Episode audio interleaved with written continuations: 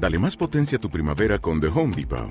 Obtén una potencia similar a la de la gasolina para podar, recortar y soplar con el sistema OnePlus de 18 voltios de Ryobi desde solo 89 dólares. Potencia para podar un tercio de un acre con una carga. Potencia para recortar el césped que dura hasta dos horas. Y fuerza de soplado de 110 millas por hora. Todo con una batería intercambiable. Llévate el sistema inalámbrico OnePlus de 18 voltios de Ryobi. Solo en The Home Depot. Haces más. Logras más. El llano en llamas. Nota de lengua de brujo. Con el permiso del autor se cambiaron algunas palabras para mejor comprensión y se dejaron algunas otras por respeto a la historia. Quiero contarles una historia que me compartía mi abuela sobre su padre cuando era joven. Lo que les pasó tiene más de 100 años y se volvió una tradición familiar contarla en cada reunión que tenemos. En memoria de mi abuela la contaré como mi abuelo se la contaba a ella, con el fin de que perdure lo más fiel posible. Gracias. Relato de más de 100 años de antigüedad. Corría el año de 1916, poco después de la Revolución Mexicana. Mi vida había cambiado drásticamente. Desde joven, mi familia me acostumbró a trabajar de sol a sol para un patrón el cual nos pagaba cada que podía. Durante varios años trabajé como jornalero en los campos de maíz del estado de Michoacán, en un ejido muy cerca de Los Reyes, junto a mis dos hermanos, Fausto y Emilio. No había día que no fuera largo y agotador. Nuestras manos siempre estaban llenas de callos por el esfuerzo que realizábamos. Llegó el sábado, y esa tarde los tres nos habíamos propuesto hacer una fogata fuera de la casa, sacar el pisto y platicar mientras nos cenábamos lo que quedaba de un lechón del otro día. Estábamos muy entrados platicando de anécdotas y chistes, cuando notamos que alguien nos vigilaba desde lejos. No le quisimos hacer importancia, pues el ejido estaba lleno de locos, y pensamos que si lo ignorábamos se iría solo. Sin embargo, no fue así. Yo noté que esa persona se acercaba cada vez más. Mi hermano Fausto se puso vivo y sacó la vieja carabina de nuestro padre. La escondió para que el otro sujeto no lo viera. Cuando lo vimos con mayor detenimiento, nos dimos cuenta de que se trataba de un vecino, el anciano don Agustín, a quien se le botaba la canica. Se acercó para calentarse las manos, Aprovechamos para darle de comer el último pedazo que nos quedaba y también le dimos de tomar pulque. El anciano, agradecido, nos comentó que tenía que contarnos algo, un secreto que tenía muy guardado y que no tenía sentido que se lo guardara. Nos contó sobre un misterioso llano que ardía por las noches, como si estuviera en llamas. El llano se encontraba más allá del canal de riego. Él nos aseguraba que en ese lugar se encontraba un tesoro escondido, pero estaba custodiado por un nahual y los espíritus que habían intentado robarlo aún seguían merodeando por ahí. Don Agustín insistió que el tesoro era de él, pero con el tiempo se hizo más viejo y no pudo recuperarlo. Y el que se hacía llamar su amigo, un poderoso brujo nahual, se lo arrebató, pero tampoco podía sacarlo. El tesoro estaba maldito y solo podía sacarlo su dueño o a quien se lo regalara. Al principio nos divirtió con su historia, pero el anciano se le veía la cara triste y seria. Le quisimos invitar más pulque y aceptó, diciéndonos que ocupaba para el camino. A mí me pareció extraño que dijera eso. Solo vivía a una cuadra de nuestra casa y había sonado su tono de voz como si estuviera despidiéndose. Apagamos la fogata. Nunca nos dimos cuenta en qué momento el anciano se había parado y se fue. Solo ya no lo vimos. Al día siguiente, doña Macaria, otra vecina, llegó desconsolada con nuestra madre comentando que don Agustín había muerto. Lo habían encontrado en el canal y parecía ser que llevaba días allí. Emilio le dijo a nuestra madre que eso no era cierto, pues aquel anciano había tomado pulque con nosotros hace unas horas. Le comentamos todo lo que nos dijo y ella nos dijo que tendríamos que sentirnos honrados porque al parecer se había aparecido por última vez a despedirse y decirnos sobre su tesoro. A pesar de que no nos creíamos lo que había sucedido, La promesa de tener una vida mejor y sin preocupaciones nos motivó para ir en busca del tesoro. Nuestra madre no estuvo de acuerdo. Desde que perdió a nuestro padre en la revolución, solo le quedábamos nosotros, y no estaba de acuerdo en que nos aventuráramos arriesgando nuestra vida. Ella fue siempre muy creyente de la magia negra, los chaneques y brujas, pero sobre todo le tenía mucho respeto a los nahuales. Le aseguramos que todo estaría bien y pronto estaríamos de vuelta. Así, un día decidimos emprender la búsqueda, llevando solo lo indispensable, la vieja carabina que nos había dejado nuestro padre, algunas provisiones y dos palas para excavar. El viaje fue sencillo, seguimos las instrucciones al pie de la letra, atravesamos los terrenos bajo el sol ardiente, el ambiente se sentía seco y sofocante, era verano y tiempos de sequía, hacía un calor extremo. Al principio estábamos platicando, pero poco a poco nos fuimos callando. Yo sentía que el polvo se me metía en los ojos y garganta. Sin embargo, nadie en ningún momento se rindió. Estábamos decididos a encontrar el llano en llamas y cambiar nuestras vidas. Finalmente llegamos al lugar que nos había comentado el anciano, o por lo menos eso pensamos ya que era el único llano en todo alrededor, pero no se veía que estuviera ardiendo. Ya era un poco tarde, el sol apenas se estaba poniendo, por lo que decidimos esperar un poco debajo de un árbol.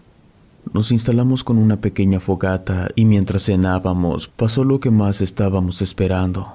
El pasto empezó a menearse de un lado a otro y de pronto empezó a brillar Parecían ser luciérnagas, pero el olor a humo era notable.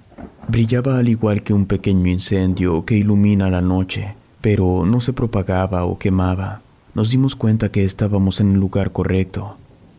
Emilio se emocionó tanto que tomó la pala y nos dio la indicación que nos apresuráramos a cavar, pero Fausto lo detuvo, pues había alcanzado a ver que alguien estaba muy cerca del llano.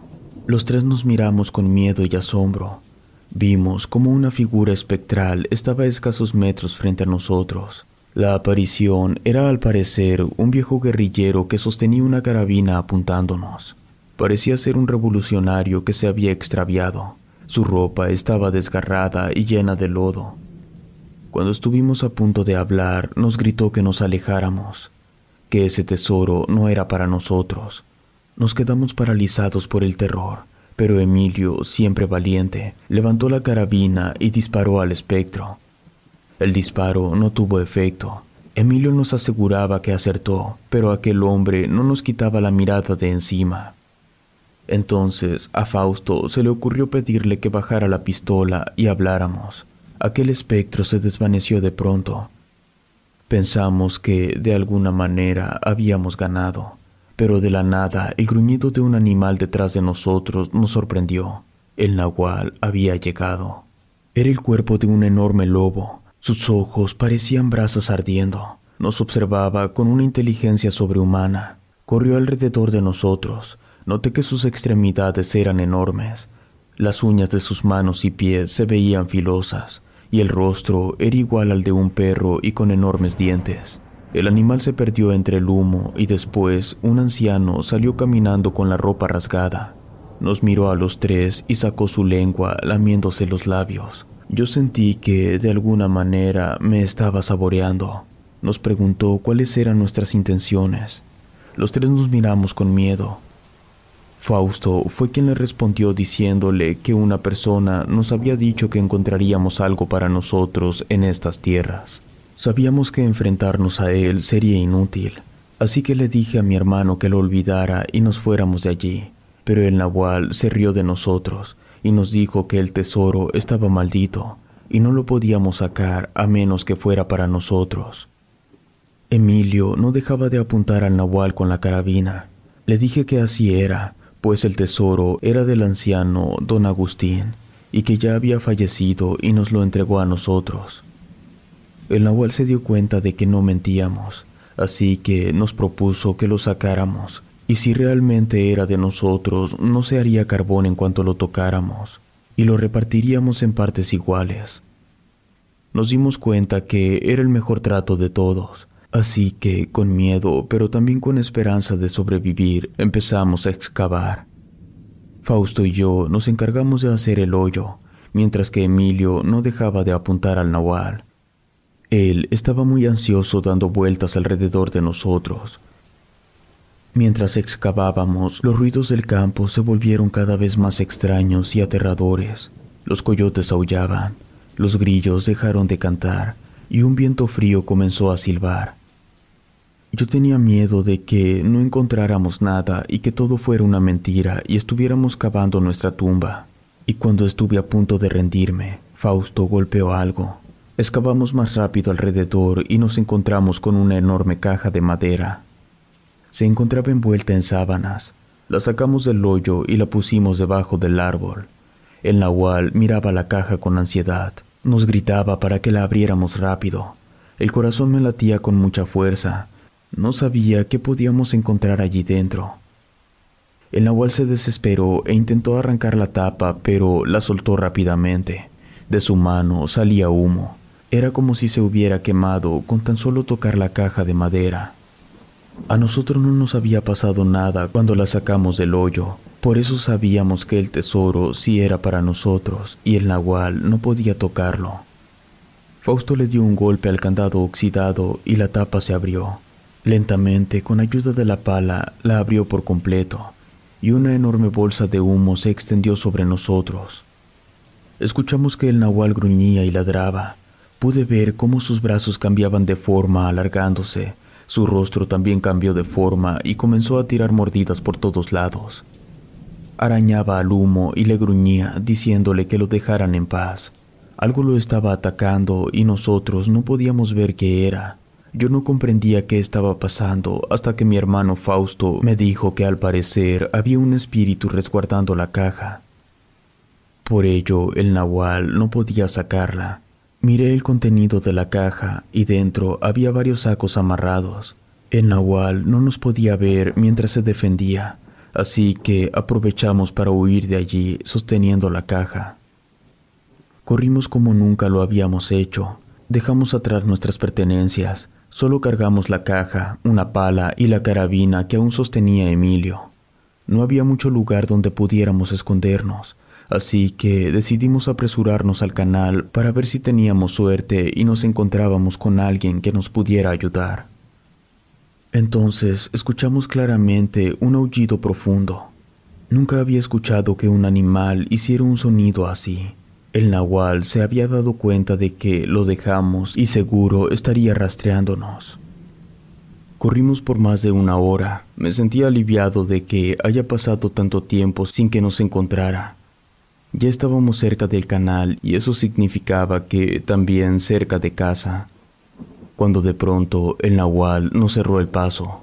Juro por Dios que ahora lo veía más grande y amenazante que antes. Abrió la boca y entre gruñidos nos dijo que durante años había cuidado ese tesoro de soldados, guerrilleros, cazadores, y a todos los había eliminado, y nosotros no seríamos la excepción. Emilio disparó la carabina, pero el nahual metió la mano para protegerse. Gruñó con más fuerza y de un golpe levantó a Emilio varios metros.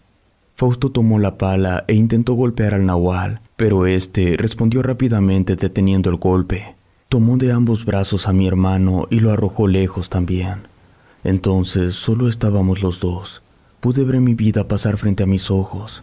Yo sabía que me había llegado la hora. Dejé caer la caja de madera al piso y las bolsas se salieron de ella. El nahual las tomó y abrió una. De ella sacó una enorme y redonda moneda dorada. La contempló por un momento, cuando de pronto se volvió un horrible pedazo de carbón. El nahual, molesto, metió la mano a la bolsa y de ella sacó puro carbón. Tiró la bolsa y sacó otra más. Cuando la abrió se dio cuenta que estaba llena de carbón. Así pasó con todas las demás. El tesoro se había vuelto por completo carbón. Me miró enojado y se abalanzó hacia mí. Lo único que hice fue cubrirme con los brazos y esperar la mordida pero de pronto un certero disparo le dio en la mandíbula.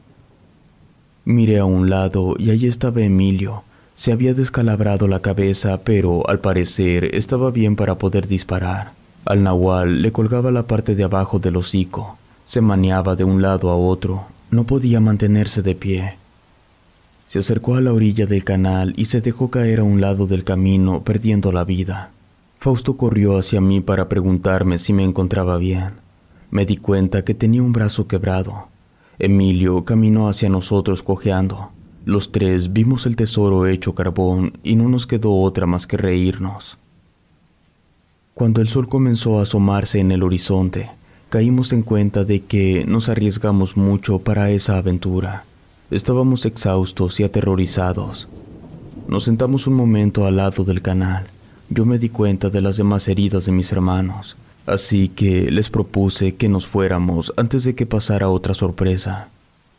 Regresamos al pueblo y nuestra vida siguió con las labores cotidianas de jornaleros. A pesar de nuestras carencias, nos sentíamos afortunados de estar vivos y juntos. Nunca más hablamos de nuestra aventura ni del tesoro, pero las cicatrices en nuestros cuerpos y en nuestras almas siempre nos recordarían la noche en que desafiamos a los espíritus y al nahual. Relato escrito y adaptado por lengua de brujo.